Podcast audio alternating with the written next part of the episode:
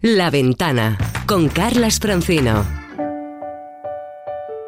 Hay gente que dice que la vida es un viaje hacia nuestros sueños y algunos esconden historias maravillosas. Historias como la de Ramón Bilbao, que en 1924 soñó con crear un vino único. Y otras historias que puedes también descubrir en bodegasramonbilbao.es a través de un precioso proyecto que demuestra que perseguir los sueños es la mejor actitud ante la vida.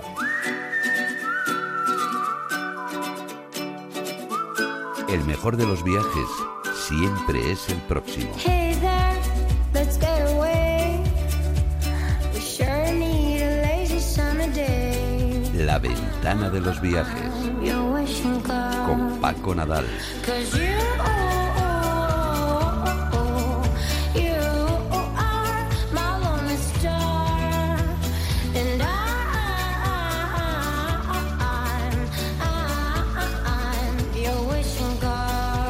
Paco Nadal, buenas tardes, amigo. Hola, ¿qué tal? Muy ¿Cómo buenas estás? tardes. Bienvenido a La Ventana. Como siempre, un placer estar aquí. Oye, esta semana hemos tenido una noticia que hay que comentar contigo sí o sí, ¿verdad, Roberto? Hombre, por supuesto. La historia de Nel Cañedo. Nel Cañedo es un pastor, un, un ganadero, youtuber, que, bueno, el otro día se desahogó, se quedó muy a gustito comentando y criticando la decisión del, del Ayuntamiento de Cangas de Onís, bueno, con aval judicial, ¿eh? de cerrar un gallinero porque molestaba a los clientes de, un hotel rural. La verdad es que la conversación con él y el vídeo que está colgado todavía y que hay que ver no tiene desperdicio. Resulta mm, una noticia que me llamó muchísimo la atención, que decía que el dueño de un hotel rural de Sotucangas, de cuyo nombre no quiero acordarme, que a los inquilinos del hotelito rural molestaba ellos el canto de los pitos, porque cantaban horas intempestivas. Horas intempestivas, ¿qué horas son, majos? Porque una hora intempestiva para mí son las 3 de la mañana, cuando los inquilinos de las casas rurales están con la música en el jardincito, chunda, chunda, chunda, chunda, chunda, chunda, chunda, a las 3 de la mañana. Y nunca nadie en Pueblo Mío protestó, pero que un pollo cante a las 7 de la mañana, a las 6, cuando empieza a salir el sol, pues es lo normal. ¿Para qué me cago en Dios venís a un pueblo? A hacer turismo rural, encima llaméislo rural. Esa es la primera reflexión.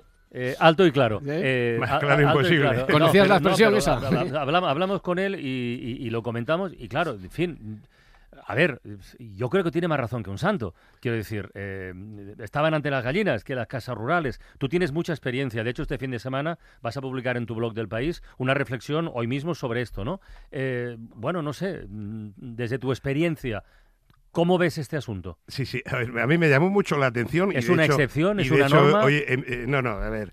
eh, me llamó mucho la atención. Hoy escribo de eso en mi ¿Verdad blog del sí? País, que, que sale todos los viernes y ya se quedará todo el fin de semana para quien quiera leerlo. Eh, sí, algo conozco porque yo hacía la guía de casas rurales Sí, con sí, encanto señor, del doy País fe, Aguilar, doy fe. que era la Biblia de las casas rurales hasta que llegó Internet y acabó con, con eso y con todas las guías. ¿Y te ¿no? molestaban las gallinas o no? Eh, no, entonces vi- visité, yo creo que poca gente habrá en este país que haya visto tantas casas rurales como yo he visto cientos, porque pasé 12 años viajando por casas rurales, ¿no? Y lo que he visto es la evolución de eso. Y, y como cuento hoy en el artículo, y como muy bien decía en él, es que la gente va al campo, pero lo que quiere de campo es aséptico, es empaquetado, es que no huela, es que no manche, que no, que no haya vaques ni pites. Ni ¿no? O sea, no, moscas. no queremos ciudad. Ni moscas. ya está. En lugar de querer para- campo, no queremos Para la inmensa mayoría de los sí, clientes es españoles de casas rurales lo que quieren es un hotelito con encanto, monísimo, con un toque de decoración rural, pero por favor que no me pongan gallinas, que eso ni perros que ladren, a lo sumo dos patos en el Y a, y- y precio- a precio eso- de casa rural. Y a precio, pero Claro. justo, pero a precio de casa rural. Por ejemplo, eh, todas las casas rurales, tío, la inmensa mayoría tienen cuarto de baño privado en cada habitación. Eso al principio era impensable, pero es que ahora no alquilas una casa si no es así, ¿no? Entonces, tiene, no solo tiene más razón que un santo. A mí lo que me sorprende de toda esta noticia es que ahora la gente haya caído del guindo de que el turismo rural en España de rural no tiene más que el nombre. Es decir, lo que la inmensa mayoría del cliente busca. Y en esto la culpa no lo tienen los propietarios de las casas rurales. El mercado se autorregula, es la Ya. oferta y la demanda, es el capitalismo, y al final se ha hecho lo que el cliente pedía. Y el cliente al final Bueno. quería ir al campo, pero huía de- de- del campo, ¿no? Esa es la cruda realidad. Y si tú entras en un portal de casas rurales, el 99% son casitas monas con un estándar de, de decoración todas iguales.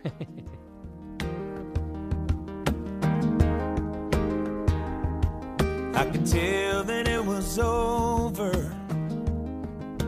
when her lips met mine.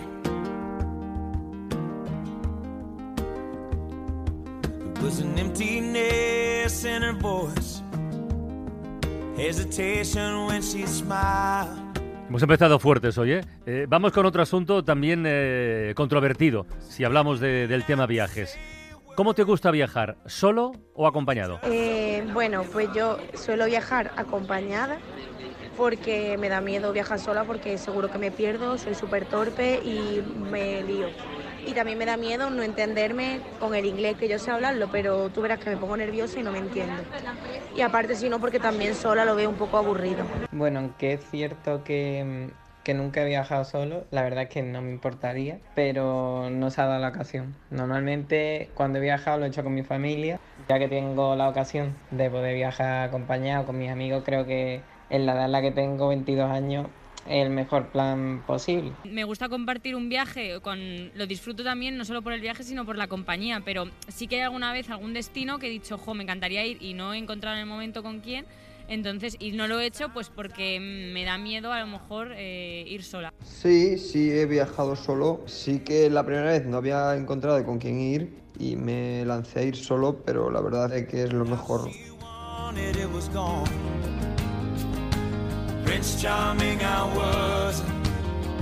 Tiene su aquel la pregunta, ¿eh? Porque Ya- ya lo creo, y lo, es- de, lo de viajar es la antesala de la convivencia. Es muy, O sea, muy... Es convivencia, pero ya el, el siguiente Sí, paso sí. ya es otro. Es muy interesante ¿Eh? el tema. Yo siempre he dicho dos cosas. Una, que la frase mejor solo que mal acompañado estaba pensada por un viajero, porque no hay nada que te arruine más un viaje que una mala compañía. Y que si quieres conocer a fulanito, prepara con él un Justo, viajito, ¿no? Eso, justo. Y también, y también que, hombre, ahora ya los matrimonios se llega cuando está uno bastante usado y entrenado, ¿no? Pero antes que te estrenabas en un viaje de novios, siempre dije que el viaje de novios había que hacerlo antes de la boda.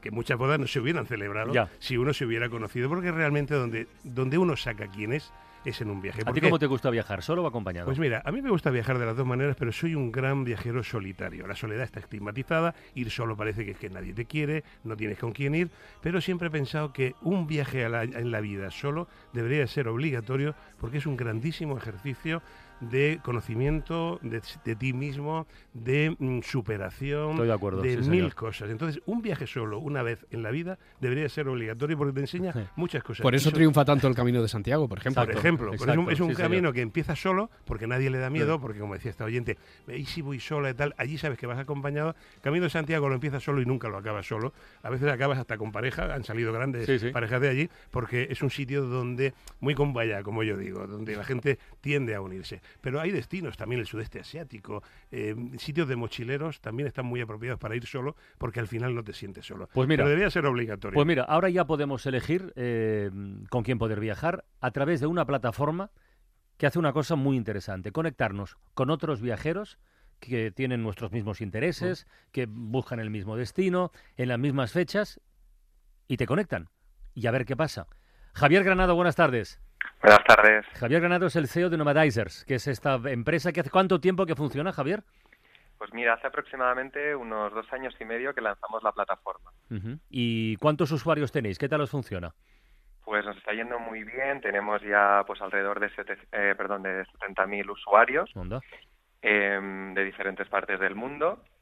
Y la verdad es que bueno ha sido toda una revolución.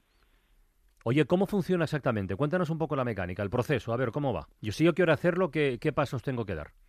Pues mira, es muy sencillo. Entras en www.nomadizers.com, Ujú. entonces te creas tu propio perfil de viajero, Sí. donde la plataforma pues te va preguntando pues información de cómo eres tú viajando, tus intereses, hacia dónde quieres ir, cuándo quieres viajar. Y luego, de forma completamente automática, lo que hace la plataforma es encontrar a, a tus compañeros de viaje más compatibles. Hemos diseñado un algoritmo que, precisamente hace esto, encontrarte a tu compañero de viaje ideal. Joder, al final hay Oye, algoritmos siempre sí, en todo, ¿eh? Sí, Qué- siempre hay un bueno. algoritmo en tu vida. Oye, Pero esto, bueno. esto es un poco como el, el Tinder de los viajeros, ¿no? Te lo habrán dicho alguna vez, o el Mythic. Exacto, sí, ¿No? sí. Sin la connotación esta de ligar, pero sí. Ya. Ya, la ya. filosofía Y- sería la misma. Claro, también, también, también puede pasar, perdón Javier, que como en los Tinder, los Mythics reales, uno se ponga, no, yo soy sueco de dos metros y me gusta esto y lo otro, y luego la realidad no sea esa, ¿no? Y te lleves el chasco. O hay una manera de controlar que lo que pones es verdad, porque todos se van a poner, no, yo soy un viajero estupendo, simpático, cuento chistes de lepe, aguanto lo que sea, y luego a lo mejor te encuentras con alguien que no responde a ese perfil. A ver, piensa que esto- estos miedos ya las nuestras generaciones ya los ha superado más. Nosotros ya hemos crecido con Internet. Me estás llamando, me estás llamando viejo, me estás llamando No viejo. no. Mayor, mayor, Mayor, mayor, señor mayor, mayor, sí, experto. sí, Sí, sí. sí. sigue, sigue, Javier, sigue. No, me refiero que nuestra Sí. forma de relacionarnos ha Es cambiado. tienes razón. Entonces Internet ya forma parte de nuestra vida y, y no, no, no nos da miedo. ¿Cuántos De años tienes maneras, tú, Javier? Por, por curiosidad. Yo 30. yo 30, sobre sí, los sí. 30 tengo. Ujú. Entonces, lo que, mm, lo que nosotros también fomentamos desde Nomadizers es, eh, es que utilices otras tecnologías también, como puede ser Skype, WhatsApp y demás, para luego cerciorarte de todo lo que, bueno, todo lo que el usuario te, ha- comentado. Es decir, al final ahora tenemos un montón de tecnología que nos, que nos, em, que nos facilita toda esa comunicación. Oye, ¿en cuántos países tenéis presencia, Javier? Tenemos presencia en más de 90 países, Ostras. pero principalmente en España y Latinoamérica, los países de habla hispana. Y vosotros, o sea, una vez que, que prestáis este servicio, ya depende de cada usuario contactar con quien crea que puede ser afín y organizar su viaje. O vosotros también intervenís en luego si alguien quiere que le organicéis el viaje. Eh, nosotros también intervenimos en, o sea, tenemos agencias colaboradoras que se promocionan dentro de la misma plataforma, ofreciendo pues sus servicios turísticos, como puede ser la organización de un viaje, y entonces facilitamos también el contacto de, de estos grupos de viaje que quieren, bueno, que, que se forman dentro de Nomadizers con eh, ese tipo de, de empresas del sector turístico. Entonces, en Nomadizers al final acabas teniendo un poco pues todo el ciclo del viaje completo. Ya, y, y por ahí encontráis la vía de financiación o también el usuario tiene que pagar una cuota. Tenemos, bueno, por ahí tenemos eh, un modelo de negocio y por otra parte el, eh, el usuario también puede ser premium y entonces pues acceder a, pues, a más funcionalidades.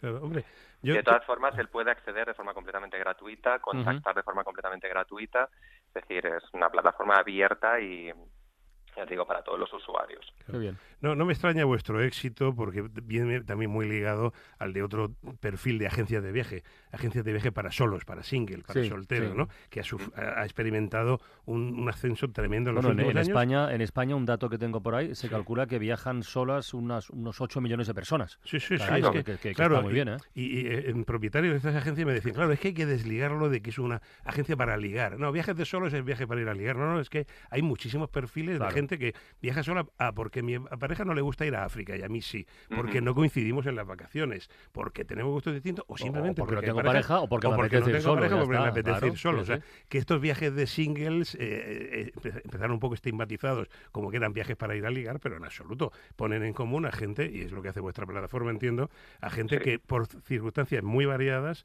eh, tiene que viajar solo o quiere viajar solo. Exacto.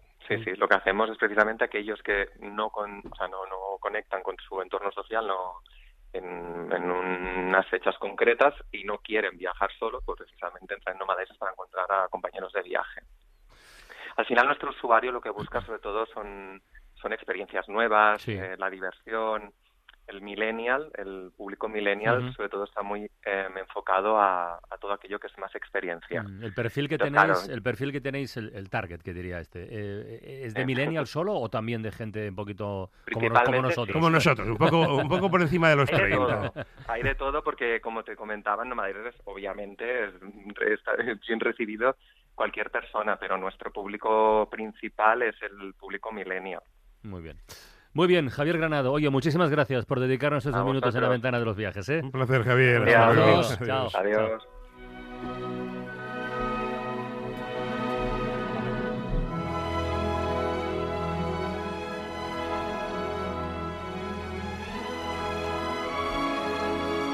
Roberto, ¿tú crees que es necesario que recordemos el canal de consultas? Por si acaso, es el venga, buzón de correo electrónico buenviaje arroba cadenaser.com, donde ha escrito Manuela y creo por la música, Manuela creo que quiere ir a Noruega. Manuela, ¿qué tal? Buenas tardes. Hola, buenas tardes. Hola, Manuela. ¿qué tal?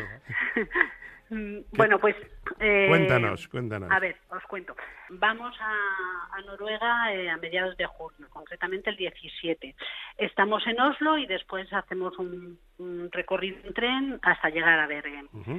El- mi, mi duda es, una vez estando, estando en Bergen, no sé si es muy com- complicado, mm, mm, no por difícil, sino por tiempo, subir a Alensund o, por el contrario, bajar a Stambar, Stavanger, me parece. Stavanger, Stavanger. sí. Esto, Stavanger. Sí. Entonces, no sé si se puede hacer todo, no creo, porque nosotros llegamos el 21 a Bergen y estamos allí hasta el 28. El 29 ya nos venimos para Ya, Madrid. sí. Entonces, mi duda es esa. Vale. ¿Qué pues- es mejor, subir, bajar? Pues mira, Esa- ese es el sí, problema. subir o bajar. Sin duda bajar, te voy a recomendar subir un poquito y luego bajar. A ver, sin duda Stavanger, ¿eh? Stavanger es muy bonito, eh, es la capital del petróleo y la gente piensa que Sí. es una ciudad industrial, pero es una ciudad casi tan bonita como Bergen. Yo te diría que tiene más cosas que ver que Bergen, que Bergen tiene aquella fachada preciosa, pero luego quizás hay menos. Entonces, sin duda, yo bajaría a Stavanger. ¿Cómo vais a mover en coche? La idea era esa, movernos Sí, en coche, alquilar un coche. eh, es que si no va a ser más complicado llegar a parajes naturales. Mira, subir un poquito hacia el noroeste, de, eh, hacia el noreste, saliendo de Bergen, tenéis que subir hacia una población que se llama Balestrand. Es el fiordo del Sognefjord. Bergen, Ba- Palestra. Bales- Balestrand. Y el Ay, ahí, ahí es que vamos a dormir. Ah, pues ahí hay un hotelito muy bueno. Vale, pues de ahí tenéis, el- eso es el Sonefjord, que es muy bonito, es uno de los más bonitos, el Sonefjord, ¿vale? ese- y está el glaciar, vale, está el glaciar Jostedal ahí que podéis subir y caminar por Sí. encima de él y tal. Ajá, Eso está un vale. poquito como si fuerais hacia Alesund, pero no tanto. Y ya de ahí bajar hacia Stavanger, se baja por eh, un- una población que se llama Oda, se pasa por el ¿Oda? parque Oda, Oda, Oda, Sí, no, Oda. nota, vale, el Parque Nacional Folgefona, el Parque Nacional Folgefona. Y de ahí Folgefona, hay un glaciar también, y de ahí vais bajando a Stavanger. Y Vale. completáis esas 8 o 9 días que tenéis, precioso, y Stavanger os gustará. No dejéis de visitar Vale. el Museo del Petróleo, vais mayores solo, con niños, Llevamos dos niños, una niña de cuatro Vale. años y un niño de un añito. Somos eh, seis adultos. os gustará visitar Stavanger y el Museo del Petróleo, que, que es, es interesante. Vale. Esa es la ruta que tenéis que hacer, sin lugar a dudas. Muy bien. Vale. Bueno, un Pues, abrazo. muchísimas gracias. Que te vaya bien, Manuela. Adiós. Adiós, adiós, adiós, adiós.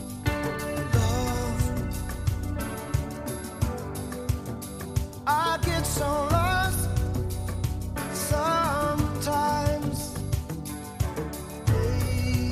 Hoy no da tiempo para, para más consultas, Roberto, pero volvamos a, recordar el- nuestra dirección, hombre. Buen viaje arroba hay cadenaser.com. Hay un montón, pero ya la próxima la semana próxima seguiremos Hoy lo de, lo de viajar eh, solos o acompañados y lo del turismo rural ha sido Creo que merecía la pena ha sido un tiempo temas. muy interesante. Venga, Sí, recomiéndanos una cosita para este fin de Hay semana. va, muchísimas pero- cosas, pero en Jerez Una, de la, elige una, va. Jerez de, la- de la Frontera, Cádiz, la Feria del Caballo. Vamos, una de las grandes ferias que empezó como mercado andaluzas, empezó como un mercado ganadero y hoy es una grandísima feria en torno no solo al caballo, sino al buen vino, al buen comer y al buen bailar sevillanas. Así Sabéis que se han hecho un montón de canciones, eh, no sobre, sino donde aparecen caballos, Sí. de forma real o metafórica. Claro. ¿Queréis que elijamos una? ¿Cuál de ellas? ¿Una más cañera? Sí, un El poquito. hombre- Patti Smith, Patti Smith y su por- disco Horses, ¿sí? por Cerramos ejemplo. así la Perfecto. ventana. Me parece estupendo Feliz fin de cerrar. semana. Adiós. Hasta la próxima.